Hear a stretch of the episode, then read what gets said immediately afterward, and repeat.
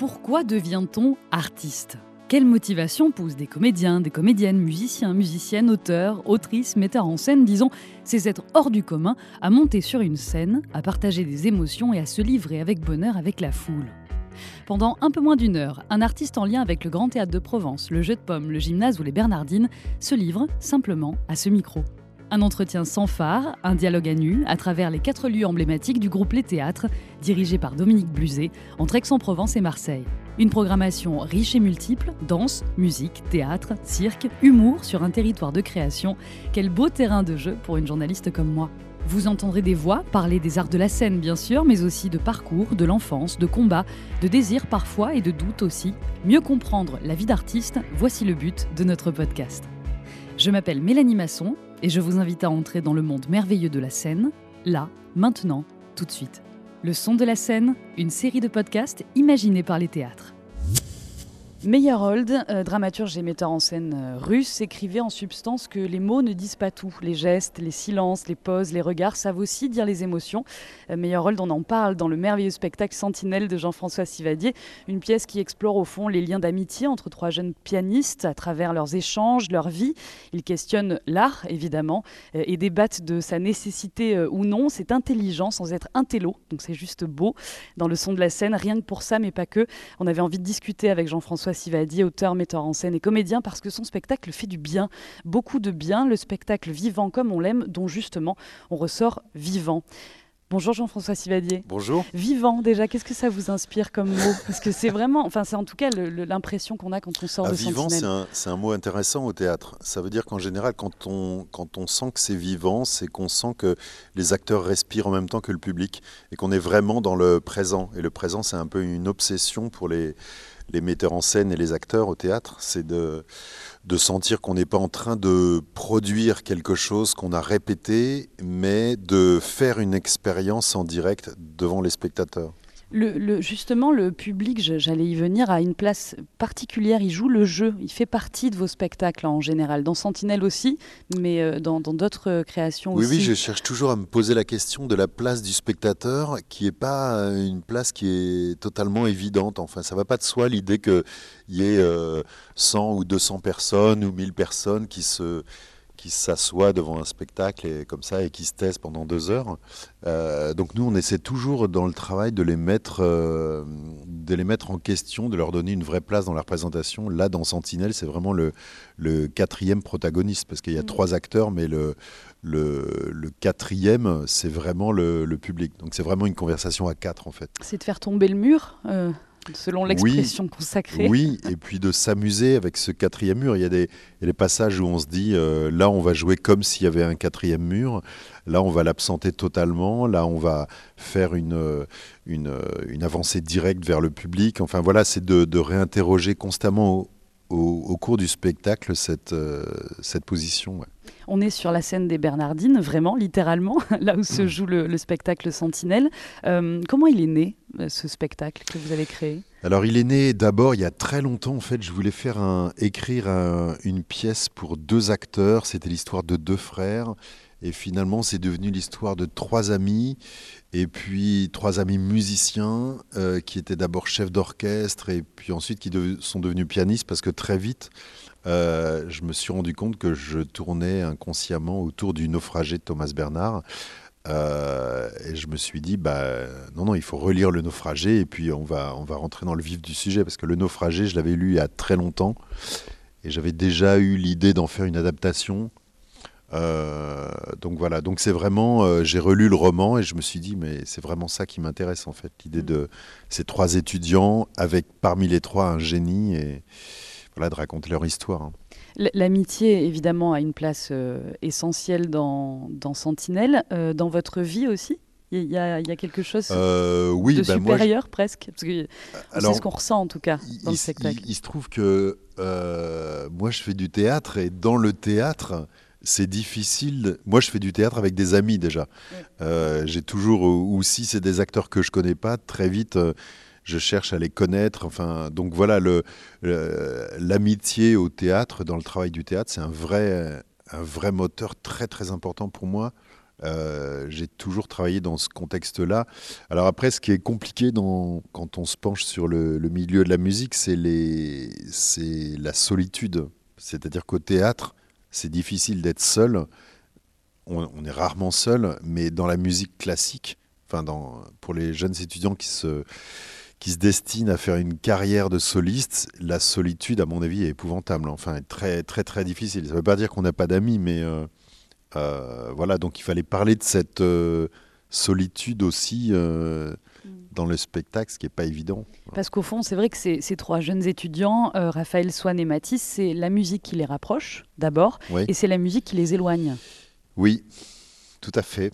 Donc, c'est à double tranchant. Ils sont totalement enfermés dans ce dans, la musique. Oui, oui, effectivement, euh, c'est la musique qui les éloigne parce que euh, finalement, euh, inconsciemment, au cours de leur histoire, il y a l'idée, non pas de la compétition, mais qu'il y en a un qui est, comme ce qu'on qu'on dit à un, moment donné, les, tout jouent tous les trois du piano, mais Matisse, il fait autre chose que jouer du piano. Mm. Il est, ça, touche la question du génie. Euh, ça la questionne en tout cas. Oui, en tout cas, euh, oui, on peut appeler ça comme ça, ouais, ouais, ouais. Bah, C'est-à-dire, euh, le, génie, c'est compliqué. Hein, parce que, Personne n'a réussi à le définir encore. Non, et en plus, quand on pense à Glenn Gould, par exemple, il y, y a, des gens qui détestent Glenn Gould parmi les, les grands musiciens. Donc, c'est pas forcément un jeu hyper séduisant. Maria Callas, par exemple, avait pas une belle voix. Tout le monde s'accorde à dire qu'elle n'avait pas une belle voix. Et pourtant, c'était un, un cataclysme dans l'histoire de l'opéra. Donc, euh, donc voilà, cette question du, génie ou du décalage ou de la personne qui est hors système, euh, hors explication, hors euh, qu'on peut même hors pas norme. hors norme. Ouais, ouais, ouais, ouais. Mais justement, dans, dans, Sentinelle, alors il y a plusieurs visions de l'art, plusieurs débats autour de l'art qui sont hyper intéressants dans la mesure où on peut y accéder, nous, publics, c'est pour ça que je disais que c'était intelligent et pas un télo, et c'est quand même une, grande différence. Euh, pourtant, ce sont des débats exigeants. Euh, on sent que les personnages connaissent le, le, propos. Alors il y a la vision de l'art comme plaisir, comme nécessité, émotion. Euh, on peut effectivement décliner cette liste. Et vous, Jean-François Sivadier, quelle est votre vision la, favorite? Est-ce qu'il y a un petit peu de tout ça au fond? Ah bah oui, je suis forcément partagé entre les, les C'est pratique du trois. coup de pouvoir. Euh, oui, c'est pratique. Par exemple, moi, je suis, j'adore Mozart et je me suis amusé à construire un discours de quelqu'un qui détesterait Mozart. D'ailleurs, j'ai rencontré pas mal de musiciens euh, qui m'ont dit euh, que eux, ils avaient des problèmes avec Mozart, qui n'en parlaient jamais parce que c'était presque un sujet un peu tabou. Mais euh, parce que l'un de vos personnages dit qu'il prend pas de risque et que du coup, c'est tout le monde l'aime, donc ça devient un peu ennuyeux, quoi, au fond, Mozart. Il y, a un petit peu de ça. Oui, oui, c'est l'unanimité. c'est vrai que moi, il se trouve que j'adore Mozart, mais j'ai eu l'occasion de, de monter Wojciech de Berg que j'arrivais pas du tout à rentrer dans cette musique. Et une fois que je suis rentré dans la musique de Berg, j'arrivais plus à écouter Mozart. Donc je mm. me disais que c'était complètement, euh, c'était très superflu et tout ça, ce qui est pas vrai évidemment. Mais euh, donc voilà. Mais en réalité, oui, oui, je suis partagé entre les trois directions et les acteurs aussi, je pense. Euh, J'ai pas trouvé trois autres euh, manière de. C'est-à-dire qu'il y en a un qui pense que l'art, c'est avant tout un geste politique, l'autre qui pense que l'art, c'est montrer la beauté euh, du monde pour pouvoir transformer les hommes, et l'autre qui pense que l'art n'a rien à voir ni avec la, beauté, ni avec le politique, mais c'est avant tout une histoire personnelle, introspective de l'artiste. Donc voilà, donc quand on travaille au théâtre, bah, on est un peu partagé entre ces trois choses, c'est-à-dire le, désir d'amener une forme de transcendance de poésie sur le plateau, le désir de parler au public et puis le désir d'avancer soi-même. Et de mettre du sens aussi dans et ce de mettre du sens dans ce qu'on fait. Vous travaillez beaucoup, Jean-François Sivadi, autour de la musique, avec la musique. Là, dans Sentinelle, j'ai quand même le, le sentiment que c'est une vraie déclaration d'amour à la musique. Vraiment. C'est vrai. Ouais, ouais. C'est une première vraiment comme ça de j'avais fait un autre spectacle euh, qui s'appelait Italienne euh, scène et orchestre, qui était plutôt une déclaration d'amour et de guerre d'ailleurs au système de l'opéra. Mais là, il y a, peut-être une chose, oui, plus concentrée sur la, musique. Euh, oui, oui, je pense, ouais. C'est juste. Oui, oui, oui. Euh, il y a aussi donc cette réflexion sur l'art, on, l'a dit, euh, et cette question que pose au fond Sentinelle et que vous posez depuis, depuis un certain temps, c'est est-ce que l'art peut, peut libérer? Et si oui, il libère de quoi? De quelle, quelle forme de contrainte, en fait? Est-ce qu'on peut imaginer un monde sans, euh, sans le cinéma, la littérature, la peinture, la musique le... Mais comme dit le, le vieux chef d'orchestre, là, Heinsberg, euh, à un moment donné, il dit euh, quand tu te lèves le matin et que tu prends ta douche et que tu chantonnes, c'est déjà de la musique. Mmh. Qu'est-ce qu'on peut se passer de cette de ça? Je je, pense pas. Donc donc ça libère de je sais pas de tout ce qui nous contraint dans la mmh. vie. Mmh. Euh, tout, ce qui nous, euh, tout ce qui nous empêche, tout ce qui nous freine, euh, tout ce qui nous empêche de rêver. C'est vrai. Et, le, franchement, le, le truc de la musique, c'est peut-être la chose qui touche le plus les gens, beaucoup plus que. Parce que tout le monde écoute de la musique. Mmh. tout le monde a un avis aussi. Oui, tout le monde a un avis sur la musique, quelle que soit la musique d'ailleurs. Et, et c'est. oui, c'est une poésie immédiate posée sur euh, notre vie de tous les jours. Mm. C'est un, besoin essentiel. Ce qui, est, ce qui, est, beau aussi dans ce spectacle, dans Sentinelle, c'est que vous nous apprenez, à, nous, public, beaucoup de choses sur l'art. Le cinéma de Méliès, la danse de Pina Bausch, la musique de Bach ou de Mozart, voire de euh, Stromae, Orelsan et des Beatles ou, des Stones. C'est important pour vous cette... Euh, cette transmission au public à tous les niveaux, c'est-à-dire que certains peuvent comprendre plus de choses, oui, oui. d'autres moins. Oui, oui, c'était vraiment de, de, parler à tous les gens qui, sont, qui ont fait l'effort de venir dans la salle. Donc euh, j'étais même surpris parce qu'à Sénart, par exemple, il y a des, des, jeunes enfants de vraiment de 10 ans qui, alors évidemment, ils n'ont pas compris tout le texte, mais ils n'ont ils ont pas moufté quand même pendant 2h20. Mmh. Euh, et les textes sont pas faciles. Donc euh, je pense qu'ils étaient attirés vers autre chose du spectacle. Mais, mais oui, oui c'est important de, de parler de choses qui nous importent vraiment au public. Et après, il faut trouver comment, euh, euh, même en donnant un détail sur euh, Mozart qui fait un concerto, qui commence avec un instrument seul et ensuite qui vient, selon Matisse, pourrir toute la musique en rajoutant, en décorant avec l'orchestre, ça, tout le monde peut comprendre ce que ça veut dire. On peut en faire l'équivalent en peinture, en... on peut comprendre que tout à coup, il y a une chose simple, puis qu'il y a une surcharge de des faits qui, qui invalident euh, la simplicité du geste.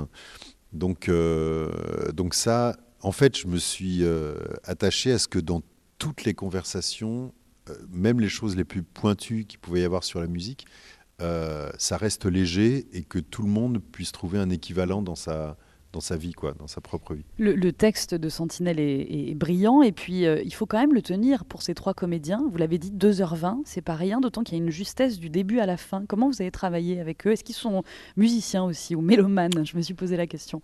Alors ils sont, oui, ils sont mélomanes, ils sont pas tellement euh, Matisse, Vincent Guédon joue un peu de piano et lui il est obsédé par Glenn Gould depuis très longtemps, donc c'était pour lui c'était immédiatement un sujet euh, formidable. Parce que son personnage euh, s'inspire de Glenn Gould. Oui, plus ou moins, oui, oui, tout à fait. Et les deux autres euh, connaissaient pratiquement rien à la musique classique en fait, et, pas vrai. ni au monde du piano. Ouais, ouais, C'est fou. Donc en fait, ils ont, on a appris, enfin, et moi je suis pas du tout un spécialiste du piano d'ailleurs, mais on a appris à, rentrer dans ce, dans ce monde-là. On a lu beaucoup de choses, vu beaucoup de documentaires, euh, et puis tout d'un coup, on, rentre dans un monde qui nous passionne de plus en plus, et surtout, on trouve des équivalents avec notre euh, métier de comédien ou de metteur en scène. Parce qu'il n'y a pas de piano en fait sur scène. Et, pourtant le piano est partout. Et euh, c'est la gestuelle du corps. C'est je parlais de Meyerhold un, un petit peu avant. C'est que c'est le, geste, les mains euh, qui sont blanchies. Aussi c'est du talc. oui. Ouais, c'est ça. et, qui prennent la place au fond de l'instrument. ça aussi c'est une idée qui voilà qui remet le, le, comédien au centre de la musique qu'il incarne. Ça c'était très important pour nous il n'y avait pas de piano au départ et il n'y en aurait jamais parce que euh, d'une part, on voulait faire travailler l'imagination du spectateur et puis d'autre part, si on avait mis un piano, il aurait fallu que les trois soient des très grands pianistes. Mm. Et puis au bout du compte, c'est pas si intéressant que ça, en mm. fait, euh, dans un spectacle qui, qui, parle de piano, de, de voir un piano. Parce que tout à coup, nous, ce qu'on voulait vraiment, ce qui nous faisait rêver, c'est le corps du, de l'interprète quand on regarde, je pas, Martha Argerich ou euh, Glenn Gould ou euh, euh, ce qui est fascinant, c'est on, on, voit la personne, mais on regarde pas le piano en réalité. On regarde ses mains. Et Donc voilà, on, voulait créer pour chacun des acteurs le rêve d'être un grand pianiste et que ça passe avant tout par le, le, le corps. Quoi. Dans Sentinelle, il y a beaucoup de piano, beaucoup de musique. Enfin, pas beaucoup d'ailleurs, il y en a euh, à des moments très très précis. Puis il y a un extrait, un moment de, du piano noir de Barbara. J'étais ravie, euh, étant euh, vraiment grande fan de Barbara. pourquoi ce, ce choix musical? On va l'écouter avec vous aussi, Jean-François. Alors en fait, au départ, je voulais qu'on entende, et même que ce soit Mathis qui chante Mon enfance de Barbara. C'était vraiment. vraiment Sacré morceau aussi. Oui, oui. J'étais sûr qu'il allait en plus, il chante très bien, euh, Vincent. J'étais sûr que. Et parce que Mathis a un rapport complexe avec sa mère avec aussi son dans, enfance, dans le spectacle. Et sa mère, ouais, ouais. Donc, euh, et puis en fait, euh, on a un peu abandonné l'idée, et puis et tout à coup, je suis retombé sur cette sur cette chanson de Barbara. Je l'ai essayé pendant les répétitions, et puis ça m'a plu tout de suite. voilà, bon, la chanson est magnifique, de toute façon. Pourquoi celle-ci, tiens d'ailleurs? Bah parce qu'elle parle d'un. Elle dit Quand je serai morte, enterrez-moi dans un piano noir comme un corbeau. C'est absolument euh, magnifique. C'est-à-dire qu'elle imagine son cercueil comme qui a la forme d'un piano. Et donc elle est vraiment enfermée pour l'éternité dans, une, dans un, Steinway. et euh, voilà, cette image est, est, magnifique. Puis elle est extrêmement légère. Et elle parle d'une chose très, très profonde. Barbara, quoi. Ouais. Euh, le piano noir, donc, c'est le, choix de, musical de Jean-François Sivadier euh, par Barbara, invité du son de la scène. On se retrouve dans un instant. Quand je serai morte, enterrez-moi dans un piano noir comme un corbeau. Do, ré, mi, fa, sol, la, si, do. Quand je serai morte, écrivez dessus comme il faut. Elle faisait bien son numéro. Do, ré, mi, fa, sol, la, si. Quand je serai morte, veuillez seulement me mettre à l'eau sur l'eau d'un fleuve ou d'un ruisseau. Do, ré, mi, fa,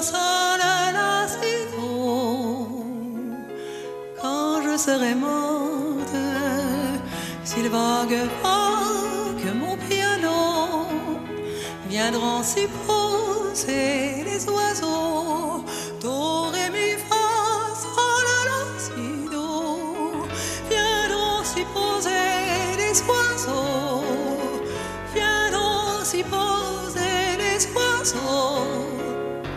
Quand je serai je serai morte. Le piano noir, le choix musical de, Jean-François Sivadi, invité du, son de la scène. Et d'ailleurs, ça me fait penser à, son texte inachevé aussi. Il était un piano noir, que vous avez peut-être euh, lu, lu ouais. qui a été interrompu, évidemment, puisqu'elle est, est, décédée ah, avant, avant, de terminer ces sortes de mémoires ou de, de carnets. Euh, voilà, ça fait partie un petit peu, Barbara, de ces artistes dont le génie a été reconnu assez tard. Oui. Parce qu'elle a fait beaucoup de caf-conf, de, petites salles au départ. Et. Euh, je sais pas, il faut attendre euh, la quarantaine, je crois, pour qu'elle soit vraiment et connue. En plus, moi, euh, enfin, quand j'étais ado, je suis passé complètement à côté. Je l'ai découverte vraiment par, bah, par, mon frère qui était. Euh, qui l'écoutait énormément et donc je me suis mis à faire comme mon frère a commencé à l'écouter et tout ça et je, suis devenu vraiment dingue de cette, de cette musique, de ces, ces textes, d'elle. Enfin, c'est vraiment que c'était. Puis je l'ai vu en concert une fois, donc c'est vrai que c'était absolument phénoménal, quoi. Un piano et une, personnalité, quoi. Oui, oui, oui, oui, oui. C'était presque une messe, quoi, avec le public. C'était. Euh, hmm. Non, puis il y a une violence dans la personne qui est. Il y a vraiment, enfin, dans ces albums, quelquefois, il y a, une violence extraordinaire, quoi, vraiment. Euh, c'est-à-dire une violence chez, euh, ben, Quand elle chante Perlin Pimpin ou, ou, euh, ou Mille chevaux d'écume ou euh, il y a une, chose c'est pour ça que par exemple moi j'aimais beaucoup quand elle a perdu quand elle a commencé à perdre sa voix en mm. fait il y avait quand même quelque chose d'intéressant c'est que tous les gens connaissaient les chansons par cœur et elle à certains moments sur certaines notes elle ne faisait que surfer en fait elle chantait à peine la phrase elle chantait à peine les notes et elle, euh, il y avait quelque chose de de, ouais, de, de, de pas joli, quoi, dans le bon sens du terme. Rattrapé par l'amour du, du public, pour le coup. Oui, oui, oui. oui. Il y a aussi, euh, donc chez, chez Barbara, euh, euh, j'ai lu dans un, dans un portrait de vous sur, dans Libération que vous êtes, vous êtes fan des chansons populaires des années C'est vrai. 60-70. C'est vrai, Ouais. Et ouais. en même temps de l'opéra et en même temps de la musique Ah oui. classique, ce qui est une, une vraie preuve qu'on peut aimer Ah bah oui. énormément de styles de Oui, oui, musique. oui, oui, oui. Lesquels des années Bah, par 60 exemple, non, mais 70? je, je donne un exemple qui n'est- qui n'a euh, bah, tout. Alors vraiment, euh, je sais pas, de, euh, surtout Véronique Sanson, par exemple, c'était. Il y a mais du piano encore j'ai- Il y là-dedans. a une année qui était assez intéressante, c'est l'année où Starmania est sorti la première fois. Donc ça remonte à. Euh, non, c'était un peu plus tard, mais quand j'ai découvert. 78, la première. Ouais, quand Mm. j'ai découvert Starmania, c'était à peu près au, au- en même temps, j'ai découvert une mise en scène de Jean-Marie Villégier qui avait monté un spectacle qui a vraiment fait date, c'est Atis de Lully. Donc Lully et Michel Berger, rien à voir. Et j'étais euh, totalement euh, à fond sur les, sur les deux musiques. Quoi. Mm. Donc, euh, Starmania qui va être euh, remonté par Thomas Joly et Sidi Larbi Cherkaoui côté Et chorégraphie. d'ailleurs, Samy, qui joue euh, Swan dans le spectacle, est assistant de Thomas pour ce spectacle. Non mais ça c'est formidable Ouais. quand même. Quand on pense que Starmania, on, on- parle de la comédie musicale d'ailleurs dans Sentinelle, dans, dans votre spectacle, Starmania 78-2022 est, est réinterprété comme ça. euh, Ouais, ouais. C'est peut-être aussi la force, vous parliez de Michel Berger, euh, enfin, notamment, c'est la force aussi de, de cette transmission directe de la musique populaire, mais qui n'est pas populiste, qui est très exigeante aussi. Ouais, c'est curieux de souvent, savoir d'ailleurs. pourquoi une musique vieillit et pourquoi Ouais. elle ne vieillit pas. C'est Est-ce qu'on peut dire la même chose du théâtre? Oh bah oui quand même Racine ça n'a pas vieilli euh, du tout quoi. Ouais. Molière ça vieillit pas. Enfin c'est oui oui. Oui. Oui. Les, les grands auteurs, vous les avez souvent mis en scène. Brecht, euh, il y a eu également Shakespeare, je crois. euh, puis vous avez joué dans, dans beaucoup de pièces. Qu'est-ce que ça représente, les classiques, euh, pour vous? Je sais pas, moi c'est un peu, c'est vrai que j'ai- rarement, euh, alors j'ai pas de montée de contemporain Non, pratiquement. je crois pas. J'ai pas trouvé, en tout cas. Alors non, sauf les textes que j'ai montés. Alors peut-être que j'ai, même si je me considère pas comme un auteur comme euh, comme Lagarce ou ou, euh, ou je sais pas qui, euh, euh, mais je, en fait j'ai pas monté de, de contemporain pour deux raisons. D'abord parce que j'écris, donc euh, j'aurais envie, j'ai toujours envie de me confronter à l'écriture. Et aussi parce que j'ai travaillé très longtemps et depuis très jeune avec euh, Didier Georges Gabilly, qui est un auteur donc, qui est décédé en, en 96.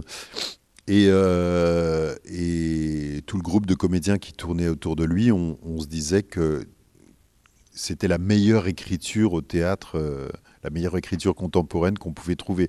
Donc on a tout, ce- qu'on lisait à côté, on le comparait à ce que faisait Gabilly. Donc on, on était vraiment baigné dans, dans cette écriture et c'est peut-être pour ça que j'ai été, euh, euh, j'ai jamais monté de contemporain, mais bon. euh, voilà. Et après, dans, les, dans les classiques, je cherche toujours à, trouver la contemporanéité de l'écriture. C'est-à-dire que euh, quand on a fait Brecht, on a retravaillé avec enfin, on a pris la traduction d'Éloi Recoin, on a retravaillé avec lui sur le texte. C'est, enfin, ce qui rend contemporain les textes, c'est comment le, c'est un peu bateau de dire ça, mais c'est comment les acteurs s'emparent de, la parole et, ne, et se réapproprient le texte euh, aujourd'hui, quoi. Oui, comme un Molière euh, qui est en vers ou un Racine qu'on va réinterpréter aujourd'hui, non? Oui, oui, oui, oui, voilà. Quand on, co- comment on, s'écarte des règles, comment on, on, on joue avec les clichés ou on s'en écarte, euh, toutes ces choses-là. Certains critiques de théâtre ont pensé bien faire en vous agrafant ce terme de fidèle héritier du théâtre populaire de qualité de Jean Villard. Vous n'avez pas aimé les étiquettes, ça, ça vous plaît pas? Non, j'aime pas trop les étiquettes parce que c'est. C'est. Par exemple, la question du théâtre populaire, c'est- très intéressant. Je, donne toujours un, en exemple comme ça un ami comédien, Hervé Pierre, qui, était, euh, qui avait euh, emmené ses parents au théâtre, qui venait à Paris euh, assez rarement, et il a voulu leur faire plaisir et en les emmenant au théâtre. Donc il leur a pris des, des places pour un spectacle d'un metteur en scène dit très populaire que je ne nommerai pas, mais en, en se disant ça va énormément leur plaire et tout ça. Et en fait, ils se sont ennuyés considérablement. Ils lui ont dit on, on- on a vu un spectacle magnifique, c'était vraiment formidable, on s'est amusé, etc. Et c'était La Route des Chars d'Ainer Müller, montée par Jean Jourdeuil. Ah oui. Donc voilà, donc ça c'est un exemple euh, que j'aime beaucoup donner parce que franchement, euh. Que l'étiquette ne colle pas toujours. Oui, oui, c'est difficile les étiquettes parce qu'on a tendance à, à dire bon, lui il fait ça, c'est très bien qu'il y a des gens qui le fassent. Lui il fait un théâtre d'objets, c'est formidable. Euh, elle, elle fait des marionnettes, formidable. Euh, Il y a la danse, il y a le théâtre, etc. Donc euh, oui, moi, de toute façon, j'ai, enfin, par définition, je pense que le, le- le théâtre est populaire par essence même. Donc, euh, j'essaie de m'adresser à tous les gens qui ont fait l'effort de venir dans la salle. Et dans votre spectacle Sentinelle, il y a justement un débat aussi autour de l'étiquette. Euh, je crois que Swan dit que ça rassure, en fait, aussi. Oui, enfin, il, il dit que c'est pas c'est pas grave les étiquettes.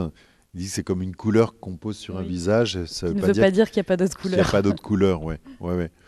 Mais euh, mais c'est vrai d'ailleurs de dire Mozart c'est l'enfance et, et euh, euh, moi moi je me suis d'ailleurs je, je- je crois l'avoir écrit dans un dossier de presse justement. Mm. C'est pour ça qu'il y a une, une autocritique de Matisse qui dit pourquoi tu parles comme un dossier de presse? Mais Mozart c'est l'enfance. Oui oui je pense qu'il y a une, une chose une couleur comme ça qui est qui est très large hein, en même temps mais On, parle de théâtre populaire, vous êtes aussi un grand connaisseur et amoureux de l'opéra. Justement, l'opéra qui est quand même encore aujourd'hui considéré comme réservé à une certaine élite, on va pas se mentir là-dessus. Vous, vous- comment, comment on peut rendre l'opéra accessible au plus grand nombre c'est une question surtout économique, hein, je pense. Oui, C'est-à-dire que les œuvres sont Et de toujours durée jouées des œuvres aussi, je crois, peut-être. Non Vous croyez pas? De durée? Ouais, que ce soit long. Bah, franchement, euh, si ça dure euh, deux heures, bah, ça dépend. Si c'est Wagner, ça dure 5 heures ou Mm. 6 heures. et tout. Mais en fait, c'est des voyages extraordinaires. hein, euh, euh, Donc vous pensez que la, la barrière est plutôt économique? Oui, c'est-à-dire que si les œuvres pouvaient être jouées plus longtemps euh, et, que les spectacles pouvaient tourner euh, comme on fait au théâtre euh, et que c'était pas pas toujours les mêmes le même public qui allait voir les, les spectacles, si on pouvait renouveler vraiment ce que, font d'ailleurs beaucoup de directeurs, hein, Caroline Sonrier à Lille par exemple, euh, même Bernard Faucroul, quand il était au Festival d'Aix-en-Provence, c'est vraiment des gens qui ont, vraiment cherché à renouveler le public. Mais, mais quand même, c'est-à-dire que quand on monte. euh, là, j'ai remonté Carmen à Strasbourg, on a répété euh, euh, un mois, et puis on, ça demande énormément de travail à tout le monde, et puis on a joué, je sais pas, une dizaine de fois. Enfin, c'est, puis après, c'est fini. Mm.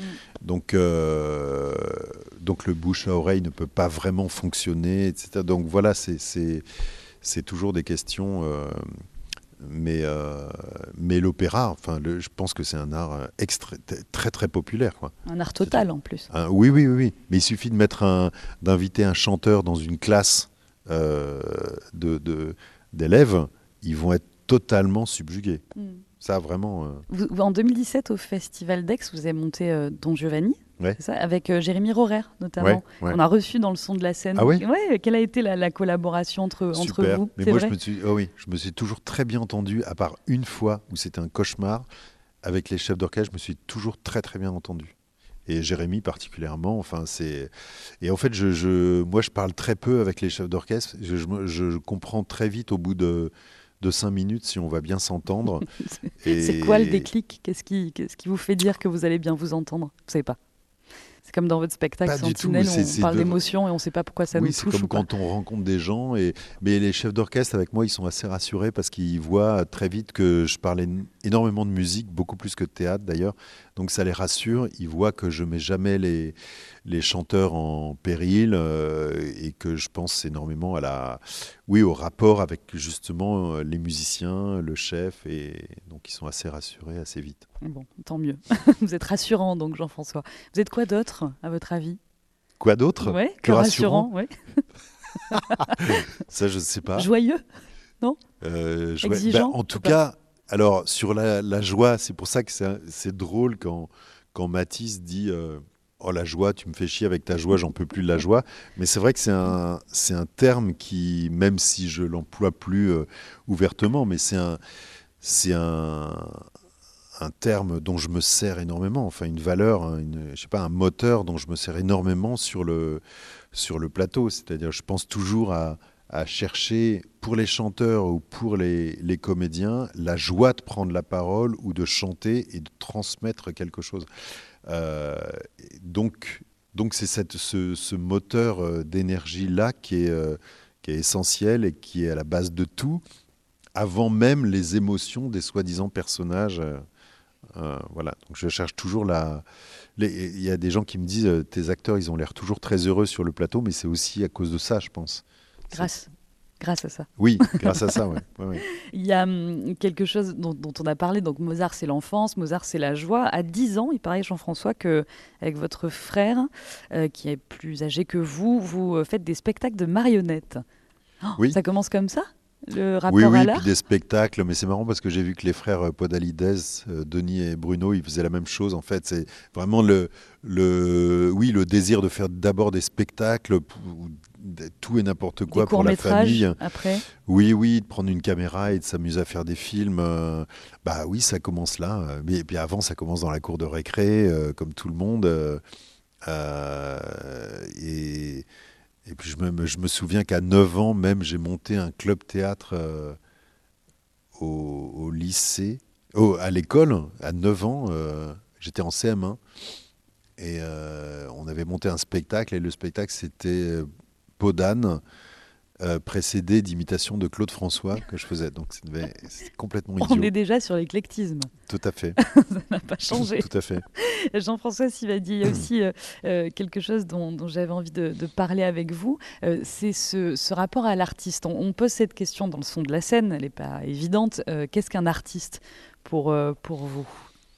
Vous qui êtes à la fois comédien, auteur, metteur en scène, comment vous le définiriez Je ne sais pas, mais c'est quelqu'un peut-être qui qui n'est jamais. Euh, Peut-être qui n'est jamais satisfait de lui d'ailleurs, qui cherche toujours. Euh, qui, est, qui, a, qui a construit un univers et qui continue euh, inlassablement à explorer cet univers. C'est pour ça que par exemple, c'est. Drôle. Je ne sais pas si ça répond à la question, mais je suis allé voir euh, au Festival d'Aix, je ne sais plus en quelle année, ben, l'année où il y avait le dernier spectacle de Chéreau, euh, qui était Electra. Et en fait, j'ai comparé le spectacle de Chéreau avec euh, un autre spectacle qu'il y avait à Aix. Et euh, dans l'autre spectacle, je dirais pas le nom du metteur en scène, mais il y avait beaucoup d'idées de mise en scène, mais il n'y avait pas d'univers du tout. En fait, on voyait des idées, c'est-à-dire il avait cherché à comment gérer le plus intelligemment possible telle ou telle situation, avec des, un décor où il y avait plein d'idées. Et, et, dans Chéreau, il n'y avait aucune idée. Il y avait juste l'univers de Chéreau. Mmh.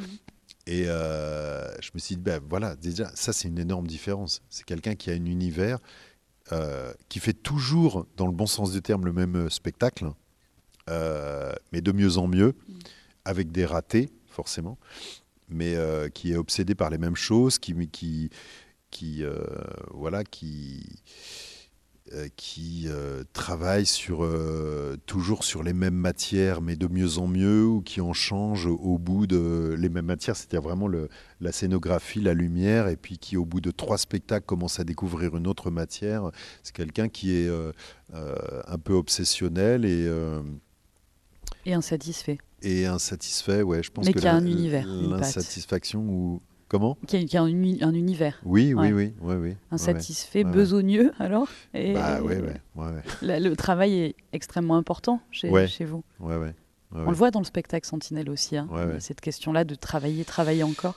Bah oui, là, ce qui était très agréable avec Sentinelle et, et, euh, et en même temps très intimidant, c'est qu'il n'y avait rien du tout au départ. Il y avait juste l'idée et puis euh, et le roman de Thomas Bernard, dont on savait très vite qu'on allait euh, vraiment s'écarter, et, euh, et, et, une intuition très forte, voilà. Mais il n'y avait pas grand-chose d'autre. Bah, en tout cas, ce qu'il ce, que, ce qu en sort, c'est vraiment magnifique. Encore bravo pour ce spectacle. D'ailleurs, Jean-François, vous vouliez nous lire un extrait, mais qui n'est pas dans la pièce, c'est ça? Qui, Enfin, qui n'est pas dans le spectacle. Qui n'est pas dans le spectacle, qui parle un peu de la folie de de Matisse. Alors c'est un texte qui normalement se passait pendant le concours de Moscou et c'est une nuit et il parle à sa mère, la grande cantatrice Sarah Stensen. Qui existe ou pas Qui n'existe pas du tout. Imaginaire. C'est une invention totale.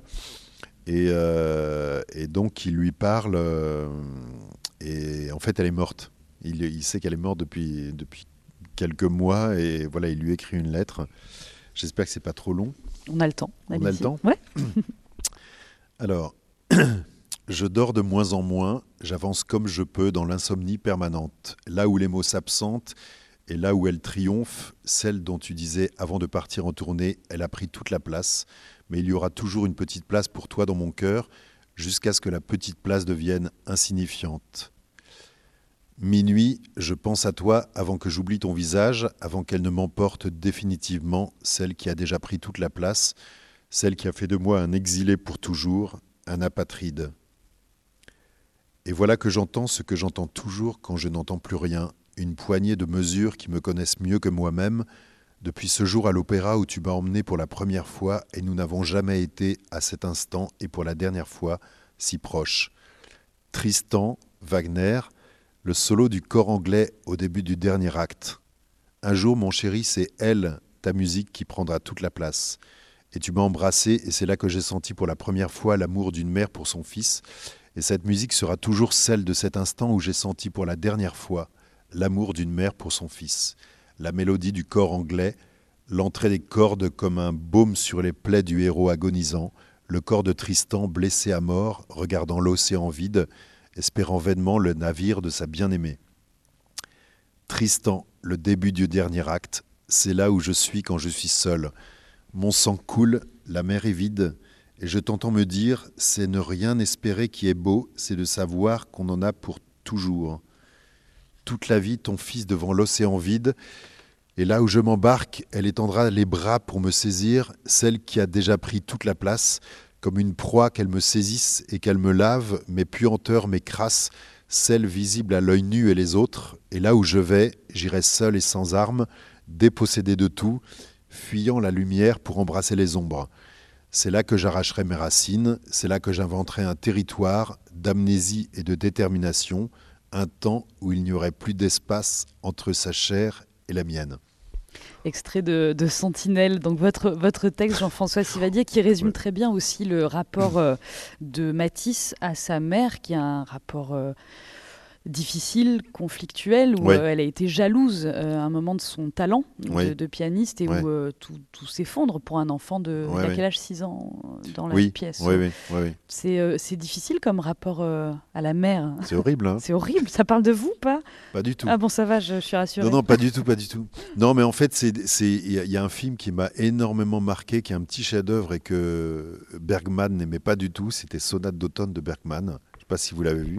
Ça, voilà, donc euh, ça, je l'ai vu 40 euh, 000 fois. Et il y a un rapport comme ça entre Liv Ullmann et Ingrid Bergman qui est, terrible. Entre autres choses, Liv Ullmann reproche à sa mère de l'avoir abandonnée. Et il y a une image du spectacle, d'ailleurs, quand Matisse raconte que euh, sa mère, qui voyait sa mère que pendant les pauses qu'elle s'accordait dans ses interminables répétitions de piano. C'est vraiment une image du film. Et euh, donc voilà, j'ai construit euh, aussi parce que je sais que la, mère de Glenn Gould a, été sa prof pendant jusqu'à 10 ans, je crois. Enfin, que on a construit un. En fait, c'est par couche que ça arrive comme ça. Il y a des histoires qui arrivent. Tout à coup, on s'embarque dans des, dans des choses. Il y a énormément d'histoires d'ailleurs qu'on a abandonnées dans le spectacle, dont on était sûr a priori qu'elles y seraient, mais en fait, on voilà. Donc, euh, donc voilà, il y a eu plein de couches comme ça, et cette, histoire avec la mère s'est développée aussi parce qu'il y avait ce triangle entre euh, la mère qui, avait, qui était donc la mère de Matisse, euh, Matisse qui s'était révolté contre sa mère parce qu'elle représentait la tradition, mais la mère qui est... Euh, prof de Swann. Prof de Swann, qui est un peu l'idole de, de Swann. Enfin, ce triangle-là avec le, le vieux chef qui est un peu la la, la figure plutôt de la modernité alors qu'il est très vieux. Euh, enfin voilà, dans le journal de Swann, parce que j'avais écrit au départ un journal fictif de, de Swann, On disait même qu'il y avait des gens qui disaient que Matisse était rentré dans l'école parce que le vieux chef d'orchestre connaissait sa mère. Enfin voilà, tout un truc. C'est la force de l'imagination, ça. Oui, oui, oui. C'est quand même merveilleux. Un, un dernier mot, Jean-François Sivadier. Quel est, euh, je me demandais quel était le, le plus beau compliment que, que le public euh, vous, vous a fait. Alors peut-être sur Sentinelle, parce que je sais que le public est unanime dans, dans l'amour de ce spectacle, mais qu'est-ce qu'on vous a dit qui vous a vraiment touché? Parce qu'on parle de ça dans, dans Sentinelle, hein, du rapport au public aussi, à la célébrité, dans un, un sens. Qu'est-ce qu'on vous a dit qui vous a Euh, touché? Oui, alors, il y a- il y a- je, je sais pas, il y, a- il y a un compliment que j'adore entendre, c'est quand les gens me disent j'avais envie de monter sur le plateau pour jouer avec les acteurs, euh, ou j'avais envie de rentrer dans ce décor. Donc ça, je l'ai pas entendu sur ce spectacle, mais euh, je peux vous le dire si vous voulez, hein, c'est plaisir. Non, mais je sais plus. Il y a, il y a, s'il y a une chose que j'ai entendue l'autre jour, je suis incapable de savoir ce que c'est, mais euh, j'ai- oui, ou quand les gens disent j'avais pas envie que ça s'arrête, ou, euh, ou des choses comme ça, mais euh, euh, j'avais l'impression, ou quand ils me disent j'avais l'impression d'être euh, d'être acteur de la représentation, ou de plus être au théâtre, par exemple, euh, des choses comme ça, quoi. Effectivement, c'est un beau compliment. Pour terminer sur les théâtres, parce que c'est la première fois que les théâtres vous reçoivent, euh, Jean-François, vous avez beaucoup travaillé avec la Criée euh, à Marseille. Euh, quel est votre rapport à, la ville, au théâtre, à, à cette collaboration-là? Alors moi d'abord j'adore Marseille, j'ai fait beaucoup de choses effectivement et j'adore y revenir. Et par exemple les Bernardines, je me souviens avoir présenté en 80, euh, oui en 96, donc la- l'année de la mort de Gabili ou en 97, un, un spectacle ici, euh, mise en scène, enfin à moitié mise en scène par euh, par Gabili qui était chimère et avec un énorme décor. Je sais même pas comment on est rentré euh, ici. mais je Regardez la un- scène en même temps. là, Oui. ouais. je gardais un souvenir très fort de, de ce lieu en fait qui est quand même assez magique, les mers d'Ardines. C'est-à-dire qu'on est juste entre. une sorte d'église. euh, Oui, oui, on entre, on est déjà ému. Euh, donc euh, voilà, c'est un lieu, un lieu très fort. Ah, Merci de nous avoir accordé du, à temps. Jean-François Sivadier, sur la scène, euh, littéralement des, des Bernardines pour le son de la scène. J'en profite pour remercier toute l'équipe des théâtres et puis Julien et Marina qui, qui accompagnent fort bien ce, ce projet. On se dit à bientôt du coup à Marseille, À Jean-François. bientôt, ouais, j'espère, ouais. Merci infiniment, Jean-François Sivadier, à réécouter évidemment sans modération. Et si Sentinelle passe par chez vous, ne, voilà, ne, ne le ratez pas. Merci à vous, Jean-François. Merci. Vous venez d'écouter un épisode du Son de la scène. Rendez-vous prochainement pour une nouvelle rencontre artistique. Et d'ici là, retrouvez toute notre actu sur notre site internet www.letheatre.net et sur nos réseaux sociaux.